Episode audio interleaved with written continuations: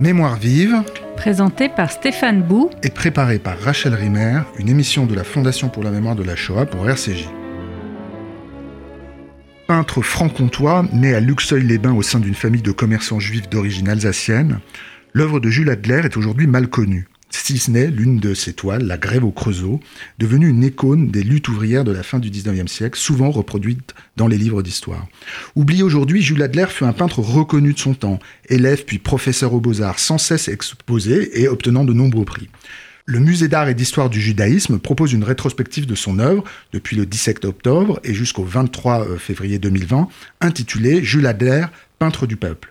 Elle permet de réfléchir sur une certaine manière d'être un artiste juif sous la Troisième République, et cela sous une très longue période. Jules Adler a vécu 90 ans, il est né en 1865, c'est un homme du 19e siècle et du 20e siècle, dont la vie rencontre les grands événements d'une époque, l'affaire Dreyfus, la Première Guerre mondiale et la Seconde, à la fin de laquelle il est interné à l'hospice Rothschild de la rue de Pixpus, alors dépendant sous annexe du camp de Drancy. Alors bonjour Claire Descomps. Bonjour. Euh, Vous êtes conservateur en chef au musée d'art et d'histoire du judaïsme. Merci euh, beaucoup d'être avec nous aujourd'hui.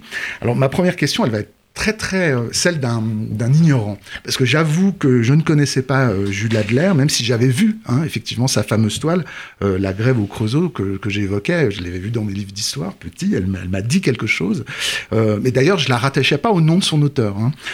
Alors est-ce que c'était euh, c'est exagéré? Est-ce que je suis vraiment ign- ignorant ou c'est exagéré de dire que c'est un peintre en effet oublié aujourd'hui après avoir été av- avoir eu une notoriété importante euh, durant sa vie? Ah non, absolument pas. euh, à vrai dire, personne, euh, enfin, à, part à part les spécialistes, je dirais, ne se souvenait de Jules Adler. Donc, il n'y a pas de problème, il n'y a pas de honte à avoir.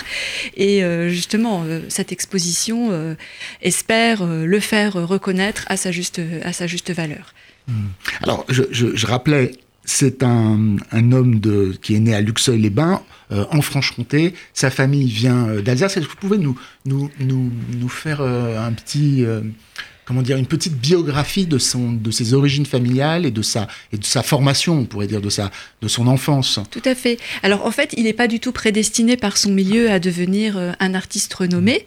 Donc sa famille euh, est effectivement originaire du sud de l'Alsace, du Sungo, et qui est une région dans laquelle les Juifs euh, commencent à partir, je dirais, dès la, dès la Révolution française, parce qu'ils sont en but à de nombreuses brimades, voire même des pogroms hein, jusqu'en 48. Et on voit euh, que la famille d'Adler, donc du côté maternel par exemple, euh, part dès 1802 et du côté paternel dès 1830. Et donc souvent ces juifs ne vont pas très loin. euh, à quelques dizaines de kilomètres et ils vont s'installer donc euh, en, en Franche-Comté et là donc dans le nord de la Haute-Saône, euh, région dans laquelle il n'y avait aucun juif avant l'émancipation. Et alors, cette famille, elle est tout à fait euh, ordinaire et modeste. hein. Ses parents, ils ont une petite euh, boutique de, de, textile, hein, comme beaucoup de juifs. Et euh, en fait, il va avoir euh, beaucoup de chance, quelque part. Il va être repéré par le député du coin. Euh, à l'occasion d'un concours scolaire, et ça, moi, je trouve que c'est extraordinaire. C'est vraiment le, tout le rôle de l'école républicaine euh, dans, dans l'ascenseur social à cette époque-là. Et donc, il va suivre tout d'abord donc une Et on le repère à quel titre? À, à titre de bon de dessinateur bon déjà? dessinateur. C'est-à-dire, il a déjà. 14 ans. À Mmh. 14 ans, Mmh. euh, le député se dit cet enfant a du talent. Les parents, ils doivent être un peu perplexes, mais toujours est-il qu'il ne s'oppose pas. Euh, donc il va continuer. Il y, a, il y a tout un réseau de cours de dessin d'une très grande qualité euh, dans les régions, parce qu'à cette époque, le, le- le dessin, c'est une affaire sérieuse. hein. c'est, ce serait, je dirais, un peu le, le rôle du foot, euh, du foot aujourd'hui, voilà, si on peut faire un, un parallèle. Et euh, donc, il va être... euh, motivé euh, par son entourage et finalement toute la famille va déménager quand il a 17 ans parce que là il faut qu'il rentre quand même euh, dans des écoles plus professionnelles. C'est-à-dire que perplexe au, au début, ils le suivent Ils quand le même et suivent, ils le ça. soutiennent activement. Ils le soutiennent activement. Alors, je pense pas qu'ils imaginent du tout qu'il va devenir un artiste renommé, mais en tout cas, ils, se disent- ils se disent qu'il fera au moins un professeur de dessin. Donc, toute la famille va déménager, ce qui, ce qui n'est pas rien. Et il va rentrer donc, euh, alors, d'abord à l'école des arts décoratifs, puis euh, à l'Académie Julian, donc qui a joué un très grand rôle à cette époque, avant de finalement d'être accepté euh, à l'école des beaux-arts. C'est une famille juive totalement sécularisée? Alors, je, je, je peux pas, je, honnêtement, je sais pas quel était le niveau de pratique de ses parents. Lui, euh, il apparaît quand même effectivement comme, euh, comme très sécularisé, mais En revanche, il ne nie jamais euh, effectivement d'être juif. Hein, c'est vraiment un, juif euh, de son temps. Et on a un courrier euh, pendant la guerre d'un de ses neveux qui lui souhaite quand même bonne, un bon Rosh Hashanah. Donc voilà, quand même peut-être encore un petit lien. Mais mmh. effectivement, c'est plus du tout un, juif pratiquant. Mmh, on verra, je pense progressivement, comment c'est une figure de, l'israélitisme. Totalement. et l'engagement pro-républicain des Israélites pendant la Troisième République. Mais alors, justement, à propos de de la formule artiste juif, parce que c'est une idée euh, que, évidemment, étant au musée d'art et d'histoire du judaïsme et assistant là à une exposition d'un peintre, on se pose effectivement euh, euh, sans cesse la question. Hein. c'est, on voit à la fois qu'il se revendique en effet, vous l'avez rappelé, comme juif. Il est notamment engagé au moment de l'affaire Dreyfus euh, il participe à des expositions d'artistes juifs, alors pas forcément en France, en Allemagne, jusqu'à Jérusalem, etc. C'est-à-dire qu'il est désigné presque de l'extérieur comme l'étant, mais lui ne touche jamais à des sujets euh, qui renverraient, euh, disons, à, son, à, son, à sa singularité. quoi. Complètement. Mais enfin, là, je pense qu'on est aussi dans le contexte de la Troisième République euh, laïque mmh. et dans laquelle la religion, finalement, fait partie de, la sphère privée. Mais, mais quand même, il peint des communions, il peint, il peint la France catholique. Alors, oui et non, parce que ce tableau, Les, les Communiantes, euh, en fait, c'est pas un tableau religieux. C'est un tableau, d'ailleurs, il s'appelle Printemps de Paris, Les Communiantes, et en fait, c'est Communiantes. pas que c'est un tableau religieux. C'est plutôt le, pittoresque. Effectivement, il montre la France, euh, la, la la France de son temps, qui effectivement est catholique, mais il fait aussi très fort quelques années avant en, choisissant de représenter un retour de pardon dans lequel il n'y a aucune croix et aucun pardon. Mmh. Et contrairement à d'autres artistes euh, euh, juifs euh, contemporains, on lui connaît quelques projets d'ailleurs qui sont, on n'a pas retrouvé euh, de vitraux euh, pour des églises. Enfin, il y aurait au moins euh, deux ou trois dessins qui seraient passés en vente dans les 30 dernières années. Mais il y a beaucoup d'artistes juifs que ça dérangeait absolument pas de, voilà, de répondre à des commandes d'église. Ce qui n'est pas son cas. En fait, le, religieux ne l'intéresse pas. C'est l'impression qu'il donne.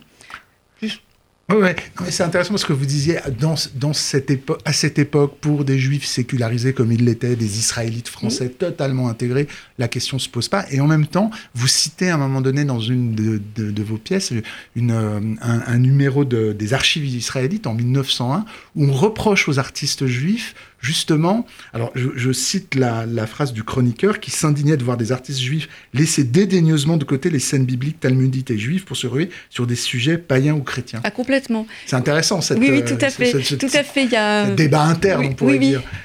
Effectivement, il y a beaucoup de beaucoup d'intellectuels de, juifs euh, regrettent effectivement ce, décalage, mais euh, voilà.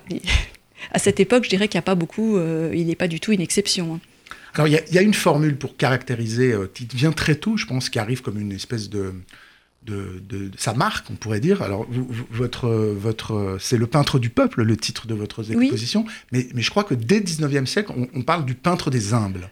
Oui, tout à fait. alors, effectivement, dans les, au début du XXe siècle, et notamment en 1906, mmh. au moment de, du très très beau tableau euh, La soupe des pauvres, euh, le peintre des humbles. Alors ça, c'est lié effectivement à sa sensibilité sociale, au sujet, et au fait qu'effectivement, euh, il représente plutôt les délaissés, les victimes de la modernité, mmh. et qu'il a là une peinture qui est quand même dans sa constance, dans, son, enfin, dans cet intérêt constant pour toutes ces, toutes ces ces catégories populaires, hein, que ce mmh. soit les, ouvriers, euh, les marins, les pêcheurs, euh, les vagabonds, euh, les femmes, hommes, enfants, etc. voilà, il y a quelque chose quand même d'assez exceptionnel. Alors nous, nous n'avons pas retenu ce terme de peintre des humbles parce qu'on trouvait qu'aujourd'hui, le terme des humbles était peut-être un peu connoté de manière mmh. un peu négative et passive mmh. et qu'on ne ressentait pas cette dimension-là chez Adler qui, au contraire, euh, donne une image toujours extrêmement digne, mmh. qui n'est jamais misérabiliste, même s'il il a une vision euh, euh, assez critique et qu'il ne cache pas euh, les difficultés de son temps. il n'en est pas du tout dans une exaltation euh, de l'industrie, du monde, euh, notamment quand il dépeint le monde du travail. Il en montre la dureté. Il montre des mmh. ouvriers épuisés. euh, oui, des usines dans, pris dans une atmosphère de fumée, de ces très sombres. Inhumaine, voilà. Donc en fait, il y a une vision extrêmement mm. lucide de son temps, très sociale, mais qui n'est jamais non plus misérabiliste. Il y a toujours un petit peu d'espoir, comme dans ce tableau au temps de la mine, où on voit mm. des, des, des, ouvriers, des ouvrières épuisés, et au premier plan, euh, deux petits-enfants, au contraire, tout à fait charmants, avec une très belle lumière et qui résonnent comme une, une note d'espérance et de, dans un univers qui autrement serait complètement désespérant. Mais comment, comment vous définiriez d'ailleurs ce qu'on pourrait appeler son naturalisme au sens de l'histoire de la peinture, le naturalisme au 19e siècle, mais aussi au sens où c'est un contemporain de Zola, qu'il aime Zola, qu'il le cite euh, et euh, vous, vous, rappelez, hein, au cours de l'exposition, on voit qu'un tableau qui s'appelle Les La, euh, là, où je, précise, au sens de la lassitude, mm. les, gens fatigués, quoi, on pourrait dire, euh, est une euh, illustration, en tout cas, est inspirée par une phrase tirée de, de... l'assommoir mm. de, Zola. Et évidemment, quand on voit toute l'iconographie, toute la, toutes ces toiles autour des mines, on pense évidemment à Germinal. Donc il y a un naturalisme qui, qui, se réfère à Zola et en même temps, comme effectivement, pas misérabiliste, il y a une lumière là où probablement Zola, comment dire, euh, ne l'a pas forcément. Il me semble, il me semble. Oui, vous, tout à fait. Tout à fait. Euh, oui, oui. Et parce que c'est vraiment un artiste zolien. Euh, là, vous avez raison d'insister sur cette, cette immense admiration pour Zola. Il y a aussi le tableau La mer, hein, qui est aussi tiré du même roman La, Sommoire, qu'on a choisi ah comme visuel de l'exposition. Alors, La mer, M-E-R-E, e, qui tient un enfant dans ses bras. C'est Gervaise, oui. Voilà. Et complètement. Et il y a aussi dans sa méthode, c'est-à-dire que Zola, c'était une méthode aussi, enfin euh, très, assez rigoureuse aussi dans la manière de se documenter sur ces sujets. Et on voit ça chez Adler. Mm. Adler fait des voyages d'études quand il mm. va, euh, quand il par exemple à Charleroi. Et s'il va à Charleroi, c'est pas un hasard, c'est qu'il mm. voulait, voulait vraiment découvrir par lui-même le monde de la mine euh, de Zola. Après, quand il, enfin, c'était deux ans avant quand il était allé au Creusot, on voit qu'il prend des notes, qu'il accumule du matériel. On voit cette. Ce souci de la précision et du détail. Tout à fait. Et il va servir de la photographie d'ailleurs à un moment donné, je crois. pas vraiment. C'est-à-dire, en fait, c'était on s'est rendu compte en, en encadrant en décadrant plus exactement des, photos et, qui étaient collées sur des supports, qu'en fait, elles, elles portaient souvent une autre signature et qu'elles mentionnaient des lieux et des dates où ils n'étaient pas allés. Donc en fait, ces mmh. photos-là, euh, à mon avis, sont plutôt euh, de la documentation qu'il a accumulée justement dans cet esprit, je dirais, un peu naturaliste, mmh. euh, pour nourrir des œuvres, sachant que de toute façon, ça aurait été un peu surprenant qu'il réalise des photos pendant la Première Guerre mondiale et pas à d'autres périodes. Mmh. Et visiblement, il n'a pas travaillé d'après-photo. Par contre, euh, je trouve que dans ces cadrages, il y a parfois quelque chose de cinématographique, une manière de euh, d'aborder donc euh, des, une sorte des formes d'instantané, de cadrage inattendu, qui montre que c'est quand mmh. même aussi un homme de son temps et qui n'est pas uniquement dans des compositions classiques. Alors, homme de son temps, c'est alors je, je, vous me lancer sur une question hein, qui est de qui est lié à son évolution. C'est un artiste qui a vécu 90 ans, tout à fait. donc 1865-1952. On peut dire qu'il a, a traversé toute une période euh, effectivement, euh, euh, comment dire, particulièrement violente de l'histoire du XXe siècle européen, évidemment, mais aussi une part, une, part il, a, il, a, été le contemporain de grandes révolutions artistiques. Et on a, on le sentiment que il, il commence en, dans la voie d'une modernité et que effectivement à partir d'un moment, d'un certain moment, peut-être qui qui, qui freine, euh, qu'il euh, qu'il se replie, alors qu'il se replierait par exemple euh, au niveau de ses thèmes sur la France, la France, il y a quelque chose de l'ordre du régionalisme souvent, qui ré, qui, qu'il et, et qu'il n'épouse pas le mouvement disons moderniste. Et il y a un moment donné, vous citez en grand une phrase euh, de lui sur un des murs d'une des salles où il, où il s'adresse à un de ses collègues et il dit bon bah on est les on est des réactionnaires, on est les contemporains du cubisme en gros, c'est une lettre de 1910 je crois. Bah nous on est on est on n'est pas dans, on pas là-dedans quoi. Effectivement. Alors, je ne veux pas dire, avoir l'air de dire ça de manière péjorative, c'est essayer de comprendre la, la courbe d'un personnage où effectivement on a le sentiment que ça commence vraiment dans l'expérimentation, dans la recherche et dans la fidélité à ce qu'il y a de plus moderne à son époque et qu'à un moment donné, il y a basculement du côté de la modernité, enfin, de, des révolutions plastiques de son temps, qui va pas suivre Alors, je dirais deux choses.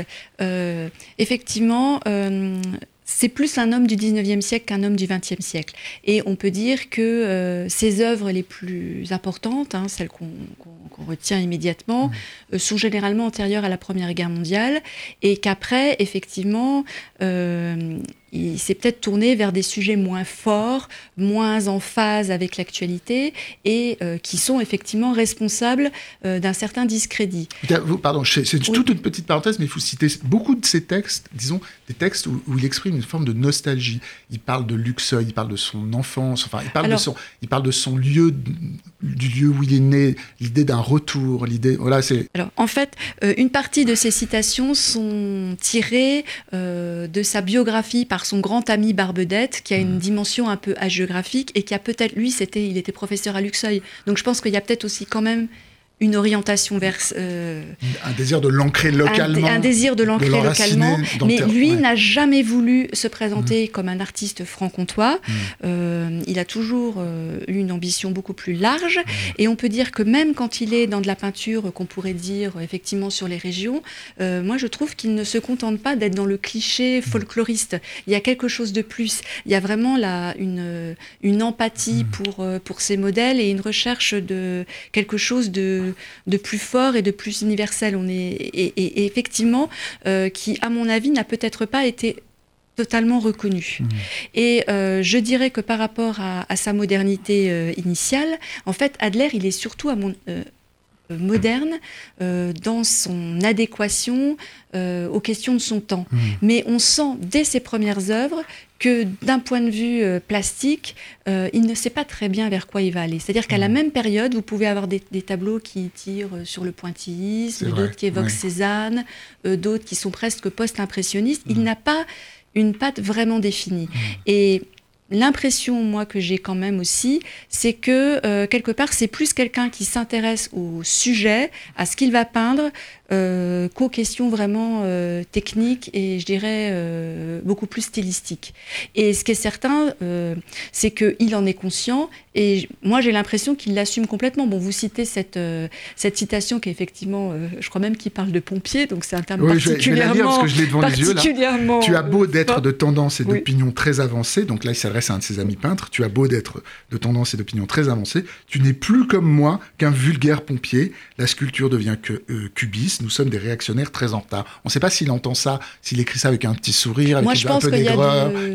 Moi, je pense qu'il y a, pas mal d'ironie parce qu'on le voit même dans d'autres périodes de sa vie. C'est quelqu'un qui avait pas mal d'humour et je pense que c'était un homme aussi assez libre mm. et qui suivait sa propre voie. il est toujours souriant sur les photos. Il est, souriant et je pense qu'il euh, l'assume. Il, démissionne du, salon d'automne euh, dont il était membre du fondateur au moment où ça se passe, où ça devient intéressant. Il aurait pu revenir. Enfin, je moi, je pense que c'est quelque chose d'assumer, mais effectivement, qui est peut-être pas facile euh, dans la durée et qui est euh, un peu responsable du discrédit. En même temps, je dirais que toutes les avant-gardes, elles sont démodées à un moment donné par une autre avant-garde. Donc, euh, peut-être qu'aujourd'hui, on, peut dépasser cette, cette approche et se dire que voilà que c'est un peintre qui mérite d'être redécouvert.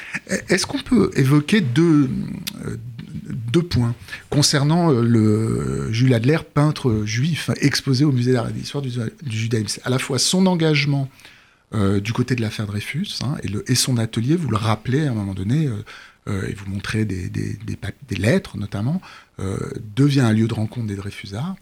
Et son engagement, alors j'allais dire du côté du sionisme, mais c'est pas vrai, évidemment non. Mais en tout cas, il a, il a on apprend qu'il a euh, souscrit à un fonds pour acheter des terres en Palestine dans les années 20. Donc euh, euh, voilà, je, voudrais que cette double dimension-là, hein, qui, est, extérieure à son œuvre, encore une fois, qu'est-ce qu'on peut en dire? Alors moi je dirais que c'est un homme engagé dans toutes les dimensions de sa vie. C'est quelqu'un qui est sensible à toutes les injustices. Donc il est engagé parce qu'il y a à mon avis un réel engagement par rapport à la dimension sociale au moment de l'affaire Dreyfus, parce que tous les juifs ne sont pas engagés comme lui, et c'était pas forcément évident, et c'est vraiment un Dreyfusard de la, première heure. Euh, par contre, euh, euh, moi, je, pense que il faut. J'espère qu'en tout cas, on l'a on l'a fait sentir euh, dans l'exposition. En fait, ce qu'on a voulu montrer, c'est qu'il est en lien. En fait, c'est un, juif euh, qui ne traite pas de thème juif, qui n'est pas pratiquant, mais qui a des bonnes relations avec tous les milieux israélites mmh. et avec ces milieux sionistes. Et donc, effectivement, il va, euh, il va envoyer un tableau au musée Betzalel. Il va participer à des expositions. Donc, je veux dire, il a des très bonnes relations. Le musée à Jérusalem. À Jérusalem. Mmh. mais je pense que ce serait un peu outré, en mmh. tout cas à partir de la documentation dont nous disposons de dire que c'était un, intentionniste. c'est certain. C'est certain. Mais euh, par contre, je pense que c'est important mm. de montrer qu'effectivement, il n'est pas du tout euh, dans le rejet. Mm. Hein, c'est pas euh, un juif honteux du tout. Mm. Et d'ailleurs, au moment de, on a trouvé, on a dans les deux articles que nous avons montrés, notamment en dehors des pétitions. Donc les deux qui sont dans, la, dans, dans, l'exposition, ils sont parus dans une revue juive, l'Union scolaire, qui est une revue donc pédagogique fondée par des juifs alsaciens. Donc il, il, garde toute sa vie je dirais, des liens avec ces milieux israélites français euh, engagés dans, leur, dans le, la société de leur temps. Et euh, d'une certaine manière, on peut se demander s'il n'y a pas une forme de sécularisation euh, de valeurs juives.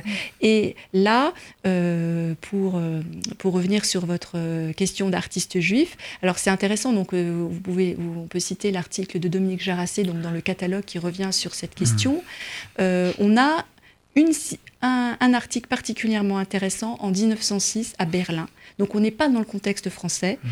et dans lequel, euh, enfin, cet article se conclut par une phrase d'Adler qui fait un lien entre sa sensibilité sociale et sa judéité, mhm. en rappelant qu'effectivement, il vient d'une famille euh, mhm. qui a souffert et que ça lui permet, ça lui donne une certaine, euh, une certaine compréhension pour cette souffrance humaine d'une manière plus large. Alors, confidence à mon avis, intéressante. Euh, bon, on ne peut pas non plus totalement extrapoler puisqu'elle est unique, on n'en a pas trouvé d'autres, mais qui en tout cas euh, pourrait ouvrir une piste vers une euh, dimension plus intime en fait et quelque chose sur lequel il ne s'est pas confié parce que pour lui, bah, c'était, je dirais, c'était sa vie privée et, et c'était pas des sujets sur lesquels on s'exprimait vraiment mmh. à cette époque très laïque. Mmh. Alors il faut, il faut évidemment évoquer la fin de sa vie puisqu'elle croise l'histoire dans, toute sa violence, hein, euh, et, qu'elle lui donne, euh, on pourrait dire jusqu'au dernier moment, l'occasion de travailler. Hein, on verra, on verra en quel sens. Euh, il porte l'étoile jaune. il est arrêté suite à une dénonciation pour avoir fait des croquis dans un jardin public. Euh, interdit aux juifs. Il est interné dans l'hôpital de la Fondation Rothschild, donc boulard de Picpus, qui est devenu, il faut le rappeler, euh, euh, un camp d'internement pour vieillards dépendant de celui de pour vieillards et, malades, hein, dépendant annexe de Drancy. Et il va rester là plusieurs mois avec sa femme et il va dessiner. Il va dessiner et il y aura une exposition en 1948 de tous les dessins qui vont, on pourrait dire, documenter ce lieu, cet endroit et sa vie à ce moment-là. Exactement. Alors en fait, euh, on peut dire que alors Adler, on peut quand même en une phrase parce qu'on a oublié de le dire, il s'est aussi engagé pendant la Première Guerre mondiale alors qu'il n'était pas en âge d'être mobilisé parce qu'effectivement c'est un homme qui n'est pas indifférent à ce qui se passe. Et il a ouvert des cantines, je crois. Oui, il euh, a des cantines pour, euh, pour les artistes nécessiteux, puis il est, il est aussi parti comme artiste au front, donc on voit que c'est quelqu'un voilà, qui, qui a une une sensibilité euh, quand même assez, assez particulière. Qui ne fuit pas ses responsabilités patriotiques, on pourrait dire. Ça. C'est ça, sans être non mm. plus dans la propagande, mm. parce qu'il euh, il a aussi réalisé euh, une affiche d'appel à un emprunt un emprunt euh, pour soutenir l'effort de guerre, où il fait quand même appel à la figure d'un soldat blessé, euh, ce qui est quand même absolument exceptionnel dans mmh. ce type de production. Donc on n'est pas non plus dans quelqu'un qui euh, va en guerre. Et donc pour revenir à la Seconde Guerre mondiale, Seconde Guerre mondiale, son monde, son univers s'effondre complètement. Il est stupéfait par ce qui lui arrive. Il est interdit d'exposer. Et d'ailleurs, il, il, fait part de, sa, de son incompréhension totale, euh, alsacien, petit-fils d'un soldat de Napoléon engagé pendant la Première Guerre mondiale, mais euh, il refuse de se laisser abattre en fait. Et donc il fait ce qu'il peut et il continue à dessiner. Donc effectivement, il est dénoncé, euh, par, un, par, un, commerçant de son quartier et il va, être, euh, il va être interné. Alors là, on peut dire que quelque part, il a de la chance dans son malheur, dans la mesure où il valait beaucoup mieux être à l'hospice de, de, Picpus, de la rue de Picpus, que de se trouver euh, à Drancy ou dans, une autre, dans une autre prison. Mais son neveu a été déporté. Son, neveu, qui, qui quatre, a... quatre de ses quatre, neveux. Ah, pardon, quatre de ses neveux. Je, je, pensais à l'un qui fut l'un de ses élèves, Jean Adler. Voilà. Mais il y a trois autres neveux et nièces qui ont, été internés, et, euh, enfin qui ont été déportés et exterminés à Auschwitz. Et en fait, ben, on pouvait, les, personnes qui étaient euh, donc qui se retrouvaient euh, dans cet hospice de personnes âgées avaient un peu de chance d'être oubliées quelque part. Et si on n'avait pas un urgent besoin de compléter un, wagon, c'est ce qui lui est arrivé, un, convoi, il pouvait se finir la guerre. Donc en fait, il est resté jusqu'à la libération.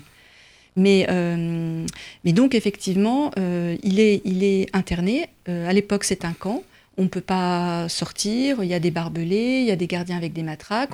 Jusqu'au mois de mai, il n'y a pas de visite non plus, il n'y a pas de courrier. Donc c'est vraiment un, camp avec toute l'angoisse que ça peut. Euh, dans, une de ses lettres que vous citez, il, parle, il dit qu'il est dans un vrai ghetto. Alors oui. Il alors, dit d'une manière ambiguë d'ailleurs, mais, avec les mots de l'israélite français, on pourrait dire, je, lis la phrase, hein. euh, il, parle de la misère des internés de toutes sortes, polonais, russes, tchèques, slovaques, un vrai ghetto, sale, pouilleux et baragouinant, un jardin incompréhensible. C'est vraiment la vision du bourgeois israélite en fait, euh, qui devant un monde qu'il connaît pas, qui découvre. Ah, complètement. Et un monde qui est, c'est, un peu un atterrissage un peu, un mm. peu rude. Hein. On, sait sait aussi qu'il a été pillé. Il se retrouve euh, dans cet hospice, dans un milieu mm. totalement différent de mm. celui qu'il connaissait. Euh, on sent euh, une certaine, oui, une certaine hauteur. Enfin, vraiment, il réagit en israélite français, mais en même temps, il fait ce qu'il peut. En même temps, on voit, il, ne, il, décide, il décide aussi de représenter, de témoigner de ah, il fait le travail. voilà, il travaille et on voit, il s'accroche à ce mm. qu'il peut et quelque part, je pense que c'est aussi une manière pour lui de ne, pas céder au désespoir. Une toute petite question euh, avant, avant de nous quitter, parce que malheureusement l'émission s'achève. Euh, il y a une autre petite exposition qui est euh, adjacente à celle de, Jules Adler. Alors, moi, j'ai pas eu la chance de la voir. Est-ce que vous pouvez me la décrire en un mot, ce qui concerne les dessins de Rosine Karen Alors, c'est une découverte complète. C'est totalement inédit. C'est une artiste qui était qui est absolument inconnu, euh, qui est euh, alors un parcours euh, avec des analogues, on pourrait dire d'une certaine manière analogue à celui d'Adler, mais encore plus extraordinaire puisque c'est une femme née dans une petite bourgade de Lorraine qui arrive à l'âge de 16 ans à Paris, d'une famille nombreuse, qui va rentrer à l'Académie Julian et qui va devenir donc peintre et qui va représenter des grands blessés de guerre avec une immense humanité et qui là aussi rejoint celle d'Adler. Et par ailleurs, pour gagner sa vie, elle réalise des, lithographies, dont des œuvres d'Adler, ce qui faisait hmm. beaucoup de raisons de la présenter, en, même temps, que, Jules Adler. je vous remercie beaucoup, Claire Descons. Alors, donc, je rappelle que l'exposition Jules Adler, peintre du peuple, avec cette salle en plus consacrée à Rosine euh, qui est soutenue exposition par la FMS, se tient hommage jusqu'au 23 février 2020. C'était Mémoire vive, deux adresses pour nous réécouter, radio-rcj.info et mémoirevive au pluriel.net, ainsi que sur l'application RCJ.